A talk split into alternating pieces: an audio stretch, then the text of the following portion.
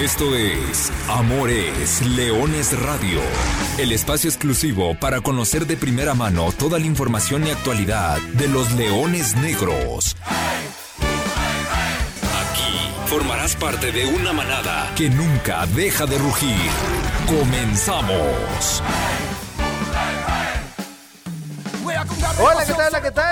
Muy buenas tardes, sean todos ustedes eh, bienvenidos a una nueva emisión de Amor es Leones Radio, el programa destinado para platicar de toda la actualidad del equipo de la Universidad de Guadalajara, de los Leones Negros, del equipo que nació grande. Con el gusto de saludarlos en las vísperas de la última jornada de la fase regular y para platicar del que hasta hoy a falta de un juego o a falta de cinco juegos en la fase regular de la Apertura 2023.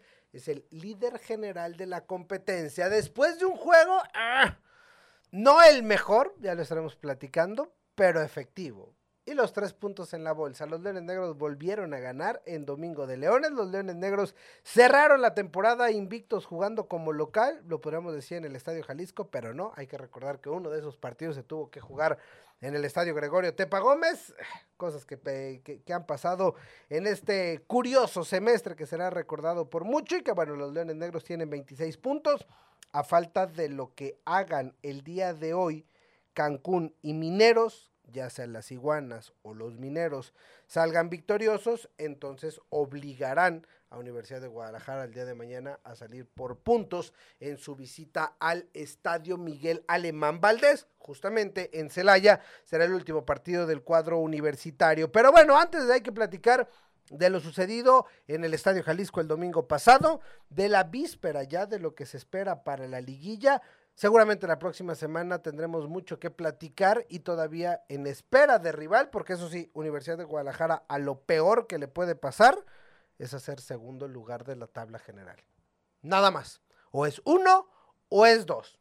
¿Qué será mejor? No lo sé. Igual hay que chutarnos el play-in para conocer rival. Es decir, este fin de semana, Leones Negros no sabrá contra quién va a jugar.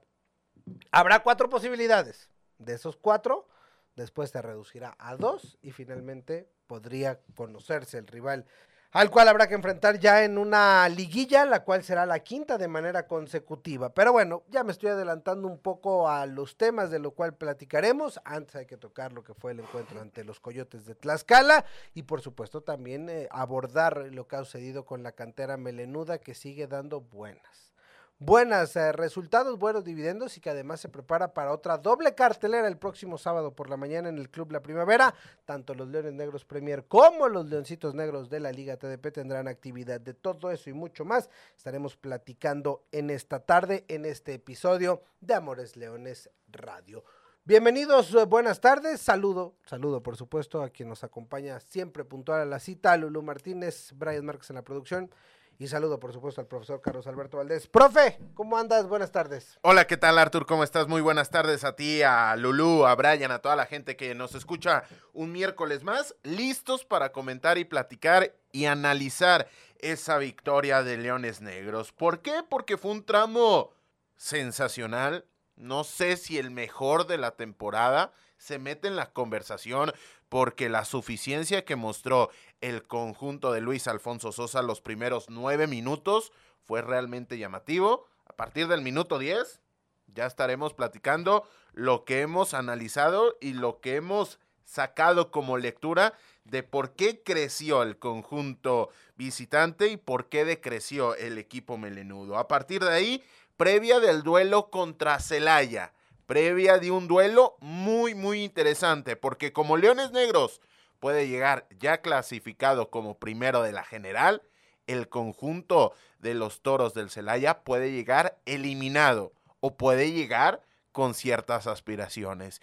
Y viene de un resurgir bastante, bastante interesante el conjunto de Cristian Oscar Paulici. A partir de ahí, también tenemos que platicar si fue espectacular lo de Leones Negros en nueve minutos, si es llamativa la manera de responder de Celaya, es llamativa y es espectacular el paso y la actividad de la cantera melenuda. Ya estaremos platicando de ello, de los resultados de la previa, repleta, repleta la mesa de información, como siempre y como es una muy sana costumbre. A ver, Vamos al Domingo de Leones. El equipo de la Universidad de Guadalajara recibió en el Estadio Jalisco a los Coyotes de Tlaxcala. Ahí sí, no había forma, no había otra manera u otro resultado posible dentro de la ecuación que una victoria. Y a los ocho minutos, Leones Negros iba ganando 2 por 0. Y te compro. Te voy a comprar el que fue los mejores ocho minutos del equipo. o sea, es que qué tristeza. O sea, del rival hay, hay poco que se puede decir no voy a caer en la falsa modestia de que no hay que menospreciar, porque sí, no están para competir en esta categoría. Punto y aparte. Leones Negros, después de 10 minutos, gol de Carlos Fierro, asistencia de Edson Torres, para no variar. Gol de Adrián Villalobos a una pared con Carlos Fierro. A partir de ese momento, piensas que va a ser una, una goleada histórica, y lo podía hacer. Y tengo varias lecturas. Porque debo confesar que yo salí muy molesto el domingo pasado. A mí no me gustó. A mí no me gustó lo que vi del equipo. Después platicando y, ya eh, en el reanálisis del encuentro y en la plática posterior al mismo, puedo entender que normalmente no hay un jugador profesional, no hay un ser humano, no hay un equipo que cuando sabe que su adversario es tan inferior, no se relaje. Quiero creer que es imposible mantener el ritmo y el nivel cuando sabes que algo lo vas a solucionar tan fácil. Y no solamente aplica para el fútbol, aplica para la vida. Es decir, si tú estás en... Voy a poner el ejemplo del videojuego. Si tú estás jugando un videojuego en nivel ultra fácil, pues obviamente empiezas a hacer cosas que no harías en un momento en el cual te estuviera exigiendo tu máximo rendimiento. No sé si me explico. Por ahí trato de entender lo que sucedió con Leones Negros. Pero, profe, cuéntanos del partido. Bueno, este, esta regla de la vida me parece que aplica en grandes, grandes momentos contra rivales en específicos, pero si llegas a Alemania esto, esto no existe. Y, y lo podemos ver el fin de semana el Bayern llega 0-0 contra el Darmstadt, se queda con dos jugadores menos, el conjunto recién ascendido, terminan 8 goles por 0 con un gol de medio campo de Harry Kane. Es lo que uno esperaría, ¿no? Es lo que uno esperaría. Y como ese constante pie en el acelerador, me parece que es el único equipo, por lo menos que yo conozco a nivel internacional, que es capaz de manera constante de que si ve sangre, va a ser sangre. Y para mí eso también es respetar al rival, ¿eh? o sea, es jugar al máximo de tus capacidades. Pues no te alcanza, mijo, pues sorry, hay para la otra. O sea, y te meto ocho y si hubiera podido, seguramente le mete diez. Sí, completa, completamente. Eso nada más para, para complementar ese tema. En este partido, Leones Negros comienza, comienza bien. Se pone rápido arriba en el marcador. Primera anotación de Carlos Fierro. Que con esto todos los refuerzos de Universidad de Guadalajara ya han marcado. Primero lo hicieron los defensas, posteriormente lo hicieron el resto y finalmente ahora es el campeón del mundo en 2011 quien se termina reflejando en el marcador. A partir de ahí está eh, eh, seminoqueado Coyotes de Tlaxcala, termina cayendo la anotación muy fácil para Adrián Villalobos porque ni siquiera es una gran combinación, sino es una serie de rebotes, le queda al güero, el güero define y a festejar de la manera tan particular en la cual lo hace Adrián Villalobos. A partir de ese momento, me parece que comienza a descender bastante el ritmo de Leones Negros, la intensidad e inclusive la seriedad.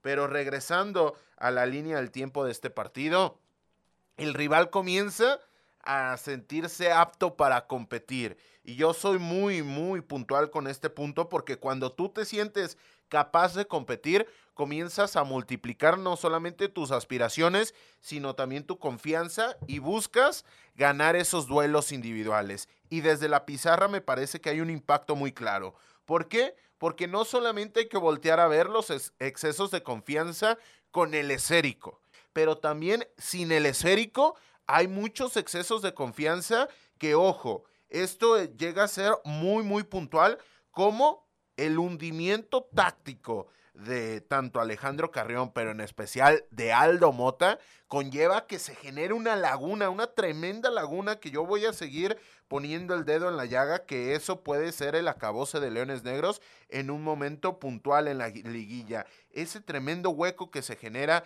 que ahora termina aprovechando Coyotes, que sí, inferioridad técnico, táctica, la que tú quieras, pero en la pizarra lo de Rodríguez, lo de Esquivel, lo de Serna y lo de Zamudio, es decir, cuatro efectivos en una zona en la cual estaban muy atrás Aldo Mota y Alejandro Carrión, provocó que aún con el rival inferior y con una postura en la cual se ve contra las cuerdas muy pronto el conjunto dirigido por el profesor Contreras, aún así le alcanzó para incomodar y esto es tremendamente llamativo, no solamente en el tema anímico, sino también en el tema táctico, cómo esas falencias, cómo esos excesos de confianza llegan a darle posibilidades al rival. Me dio la impresión de que por momentos Leones Negros estaba jugando a no se vale tirar a gol, ¿no? Porque el hecho de que Coyote se pusiera a un gol de distancia, pues obviamente mantenía cierto peligro. Pero en realidad, salvo una, un disparo a bocajarro que tapa bien Salim en el segundo tiempo, me parece que es como la última cachetada de, a ver, despierten, ya estuvo. Pero no, no, o sea, el rival no le da, no le dio. Leones Negros ganó. Y creo que eso, con eso hay que quedarse. Sí, eh, con eso hay que quedarse, con cómo se involucró la gente, la mejor, la mejor entrada, pero más allá de lo numérico, la gente se involucró y la gente eh, también comenzó a tirar ciertas cachetadas desde la grada, porque llegó un punto donde parecía, sobre todo en el tramo final del primer tiempo, que se le podía voltear la gente. Pero cuando Leones Negros comenzó a acelerar un poquito, un poquito, inclinar un poco la cancha, la gente se volvió a poner del lado de Universidad de Guadalajara y comenzó a apretar el rival. Y esto me parece que pudiera llegar a ser importante de cara a la inercia que desafortunadamente se va a cortar y se va a enfriar porque solamente Dios sabe cuándo se va a jugar el siguiente partido en el Estadio Jalisco. Échale, yo creo que unas tres semanas. Bueno, del juego de Tlaxcala y para cerrar eh, eh, esta cuestión, yo me quedo con que hubo un mea culpa, ¿no? En el grupo, es decir, se es consciente de que se dejaron de hacer cosas y yo con eso es más que suficiente para mí. Es decir, ver a un equipo consciente de lo que se hizo, de lo que no se hizo, con eso yo creo que puede, puede darle para adelante, porque el riesgo sería caer en, ah, muchachos, todo bien, ganamos, prendan la música y vamos a festejar. Sí, totalmente. Y aquí me gustaría abrir una pregunta. Fútbol ficción, completamente fútbol ficción, pero por los perfiles. ¿Esto crees que hubiera pasado de manera tan sonora estando Exxon Rivera en la cancha? Me refiero a la experiencia y a cómo esos gritos, a lo mejor del Zuli, no llegan a zona ofensiva, pero los gritos de Exxon sí terminarían haciendo un sándwich bastante importante de no solamente levantar, porque no me parece que es levantar, me parece que es un gen competitivo que muchas veces desde, desde categorías de formación termina faltando dentro del fútbol mexicano. Ese, hambre de más y ese, esa línea continuista y necesidad de evolución dentro del terreno de juego. Repito, fútbol ficción completamente. El hubiera no existe, pero sí me parece que pudiera llegar a ser un salvavidas importante el recobrar a un jugador tan interesante y sobre todo con ese gen competitivo que tiene Exxon Rivera. Gen que el propio Luis Alfonso Sosa ha manifestado de manera reiterada que le faltaba al equipo en torneos anteriores. Y que hubiera sido un buen momento, ¿no? Por un partido con esas condiciones, empezar a tomar ritmo. Habrá, habrá que ver eh, el tema de Edson Rivera, que, que, no tuvo participación el domingo pasado, es más, estuvo en, en, en la tribuna. Veremos ahora en Celaya. El equipo está viajando en estos momentos rumbo a Celaya, Guanajuato, y Edson Rivera es parte del grupo, lo que quiere decir que mañana sí estará en la banca y pudiera o debería haber algunos minutos, sobre todo por el tema del ritmo, profe, además de que va a ser otra vez, o sea, tuviste 18 días antes de Tlaxcala, que ojo, no sé si eso también es factor para lo que pasó, porque de recobrar otra vez el ritmo, vas a tener un partido cuatro días después y otra vez hay que volver a parar, pues al menos semana y media. Sí, y, este tema muchas veces se voltea a ver solamente hacia adelante y decir, es que no hemos tenido partido en 18 días, pero si le sumamos al cruce de cuartos de final, el que vas a tener dos partidos, el que tuviste contra Coyotes y el que vas a experimentar contra el conjunto de Celaya, estamos hablando de que sin lugar a dudas va a llegar a 30 días con dos partidos, Leones Negros. Y dos partidos con cuatro días en medio. Exactamente. O sea, dos partidos en cuatro días y, y 15 y 15 de lado. Sí, parece, se parece que se tratase como del circo en el cual tienes la temporada, le das con todo en la temporada del circo y a partir de ahí tienes un, un colchón de días para poder llegar a descansar. Aquí, y antes de pasar al siguiente tema, quiero destacar el hecho de, de que Leones Negros haya llegado a la penúltima fecha como líder general, que ni siquiera haya sacado una cuenta de, qué necesitabas para liguilla, etcétera, etcétera. Esto me parece muy, muy importante. Quizás se puede dar un poco por sentado por cómo han venido las cosas en esta campaña, pero es muy, muy importante porque Leones Negros eh, no es que tampoco tenga tantos top 2 en toda la temporada. Y llegar y llegar a la última fecha, al compromiso de la última fecha, con la posibilidad de ser líder ya sin tener que jugar, eso me parece que habla muy bien de manera global del paso del equipo, que ha tenido sus más, que ha tenido sus menos, pero que de manera constante ha sido capaz de reflejarlo en el marcador, todo lo bien que llega a ser dentro de la cancha. Leones Negros tiene 8 victorias, 2 empates, 13 derrotas, 28 goles a favor, 28 goles es la máxima cuota de goles en la historia para el equipo de la Universidad de Guadalajara en la historia de la Liga de Expansión en solamente 13 partidos. Creo que eso es lo más destacable. Solamente 13 partidos, más de dos goles por, por partido el promedio. Oficialmente este es el torneo con más goles en la historia reciente de Universidad de Guadalajara. Punto y final. Desde 2009 a la fecha y además tomando en cuenta que tuvieron torneos de 17 jornadas. 28 goles, es una máquina ofensiva, máquina de hacer puntos, todo bien con estos Leones Negros, que repetimos, buscarán terminar por tercera ocasión en el primer lugar de la clasificación general. ¿Cuándo?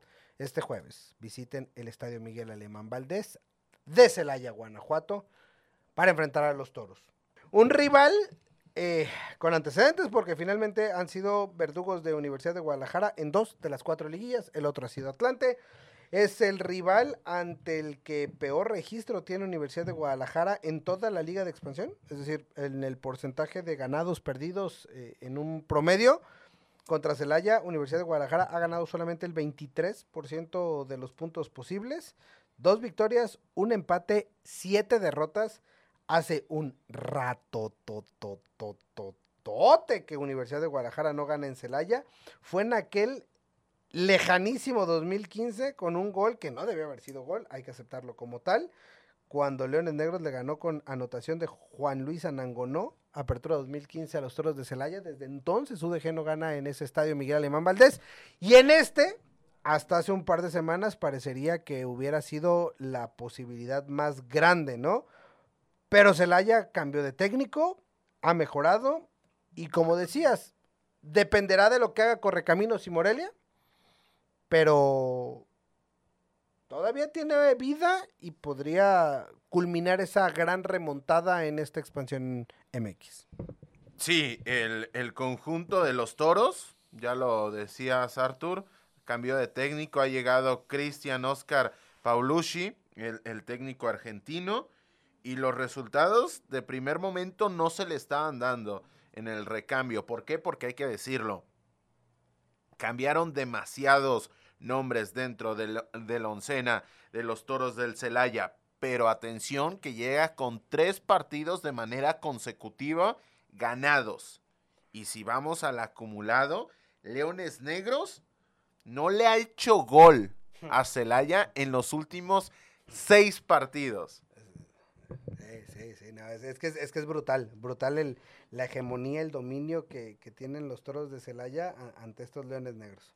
Ya no ganar sería llamativo, seis enfrentamientos, una segunda categoría, la paridad que esto puede conllevar, pero a partir de ahí no haber hecho gol Eso lo dice absolutamente todo.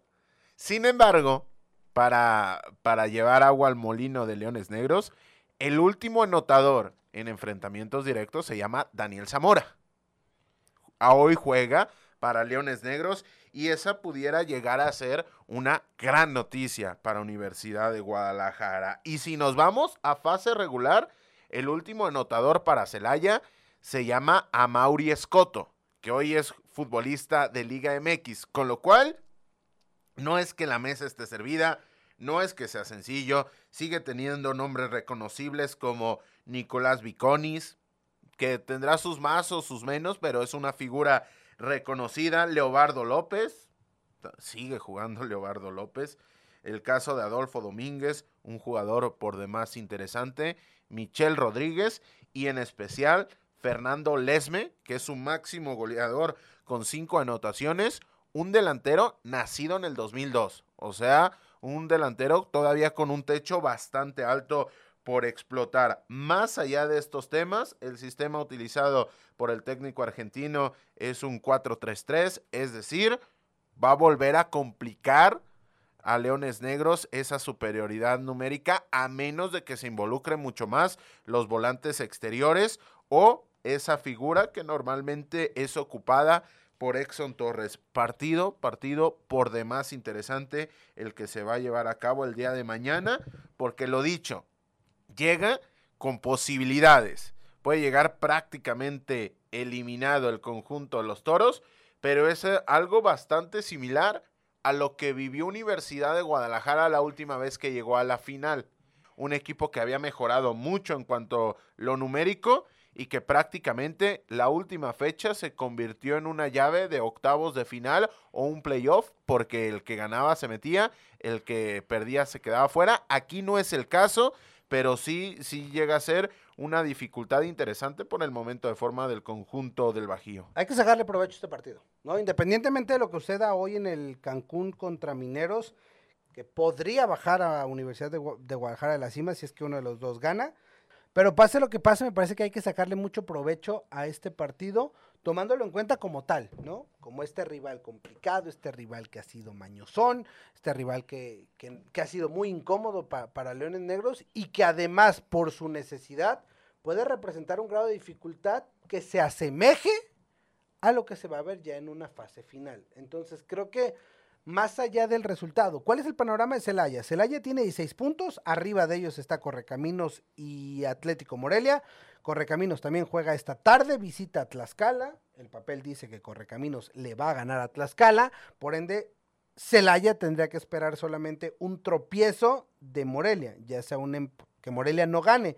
Pero Morelia juega hasta mañana en la noche y jugará en Querétaro. Así que, pues Celaya tiene que hacer primero su chamba y meterle presión. Entonces, pues sí, Celaya va a ser un rival que me parece pudiera generarle algo más a Universidad de Guadalajara. Sí, porque si volteamos a ver los equipos que al día de hoy están en, en el play-in, me parece que inclusive la dificultad que representa enfrentar a los toros es mayor, porque en el papel me parece que es un rival más complejo que Venados, que es un rival más complejo que Cimarrones y que es un rival más complejo, repito, al día de hoy que Correcaminos o que inclusive Atlético Morelia. Y La Paz, que va a llegar también como con 30 días sin jugar un partido de fútbol, el cuadro de Baja California Sur. Pero de cómo queda conformada la liguilla, estaremos platicando la próxima semana. Bueno, pronto, mañana. Mañana jueves, 2 de noviembre, los Leones Negros a las 5 de la tarde, tempranito, jueves 5 de la tarde, los Leones Negros estarán visitando el Estadio Miguel Alemán Valdés para enfrentar a los Toros de Celaya. El encuentro va a través de ESPN y a través de Star Plus. Brian Márquez, ¿cómo estás? Eh, buenas tardes, gusto saludarte. Vamos con el buzón de la manada. Sí, hola, ¿qué tal? Estamos aquí con Rafael Villa que nos comenta. Iniciaron con mucha intensidad, pero bajaron el ritmo. También salí enojado. Muchas gracias por el premio del domingo. Felicidades, Rafael. Esperemos lo disfrutes. Roberto Sandoval nos comenta dos cosas que debe de mejorar la UDG. Uno, transformar su conformismo en ambición y subir su nivel de visitante. me parece que es un muy buen camino para, para buscar repuntar este tipo de partidos que desde lo deportivo no te ofrecen gran resistencia, pero que tú se la tienes que añadir y la tienes que, tener muy, muy en claro. Me encantó la lectura de Roberto, ¿eh? Transformar el conformismo en ambición. Ahí está, ahí está, o sea, si lo hablamos, ¿no? O sea, si, esa parte de, ay, estoy ganando 2-0, lo, lo llevas a la ambición, no te va a pasar esto porque lo vas a tener a, tope, porque si ese conformismo caes a la hora contra un rival de altas envergaduras, se te acaba el torneo en 90 minutos. Y por último tenemos a Oscar Miguel que nos comenta que la UDG juega bien, pero no liquida los partidos. Crucial encontrar estos microencuentros dentro del macro del partido, en los cuales ir jugada tras jugada, ir poniendo duelos, ir poniendo expectativas y objetivos muy específicos y a partir de ahí ir construyendo una mayor ambición, como ya lo decía de buena manera Roberto Sandoval. ¿Cómo cambia la percepción de, un equipo después de que en la jornada 2 ganó 4 a Cimarrones, 5-0 a Lebrijes, 4-1 a Venados, 4-0 a Dorados, pero contra Mineros te complicaste, lo terminaste ganando in extremis, contra Tapatío te complicaste, ¿no? Par de veces, después lo terminaste ganando por dos de diferencia y contra Tlaxcala te, te complicaste. Es decir, es cierto, se ha complicado los partidos y, creo que de estos cuatro que dije, dos de manera innecesaria. Sí, y, completamente gratis. Es, un, área de oportunidad tremenda para Luis Alfonso Sosa, que él lo ha dicho de manera reiterada. Este último partido en conferencia de prensa no fue tan puntual, pero los bajones que llega a tener este equipo sí llegan a ser la principal duda, porque la principal duda de Leones Negros hoy de cara a una posible liguilla, me parece que pasa mucho más por lo que deja de hacer Leones Negros que por lo que pudiera llegar a ser un rival en específico. Bueno, ahí está, veremos, ya platicaremos la próxima semana sobre el final de la fase regular y el panorama, a ver si cambia este, esta percepción en la jornada en el partido de este jueves. Vamos rápidamente antes de despedirnos a la actividad de la Liga Premier y de la cantera melenuda. Los Leones Negros Premier fueron a Mexicali y se trajeron otros cuatro puntos. Cuatro puntos porque ganaron por dos de diferencia. Y en la Liga Premier cuando ganas de visita por dos de diferencia te dan un punto extra. Universidad de Guadalajara Premier derrotó 3-1 a los Dragones de Mexicali con doblete de Denilson Muñoz y uno más del Chore Ricardo Gibran García. Sí, ese resultado importante. El próximo duelo para Universidad de Guadalajara vendrá el próximo sábado, jornada número 14 de la Liga Premier. Leones Negros contra los Cabos United. 28 puntos de los costeños contra 24 de Leones Negros. Es decir, puede ser un momento crucial para los de Aguisol Sánchez para meterse en una conversación bastante, bastante interesante. ¿Por qué? Porque el día de ayer se presentó el proyecto de la Copa Conecta, en la cual solamente Leones Negros se pudiera clasificar siendo segundo de la tabla general, lugar que en estos momentos ocupa los Cabos United, que no están tan lejos. Quizá, quizá puede ser un parteaguas este partido para un conjunto melenudo que ahora es sexto, pero está a dos puntos del tercer lugar.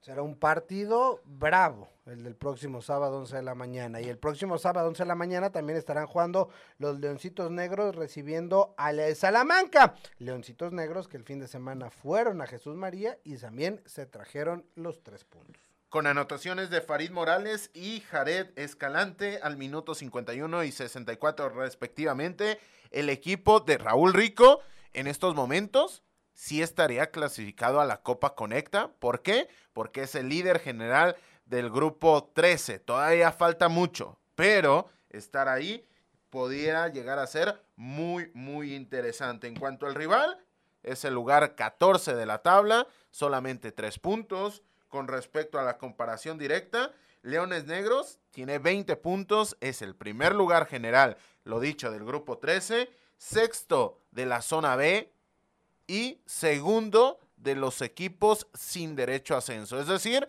está en muy buena posición el conjunto tricolor después de siete jornadas. Gran, gran arranque de temporada para los Leoncitos Negros del profesor Raúl Rico.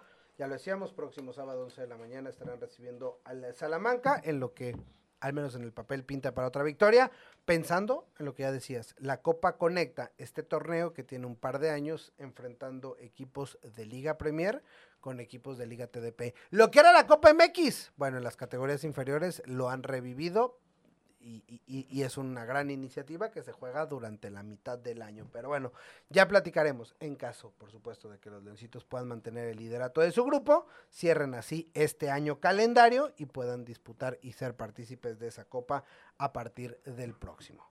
Nosotros con esto prácticamente terminamos el programa. Agradeciendo, como siempre, profesor Carlos Alberto Valdés. Gracias, Artur. La próxima semana con más y mejor. Gracias a Brian Márquez en la producción, a Lulú Martínez en controles. Yo soy Arturo Benavides. Simplemente les recuerdo que goles son amores y amor es leones. Buenas tardes, buen provecho y arriba los leones negros. Hasta aquí llegamos. Gracias por ser parte de esta manada que nunca deja de rugir. Los esperamos el próximo miércoles en Amores Leones Radio.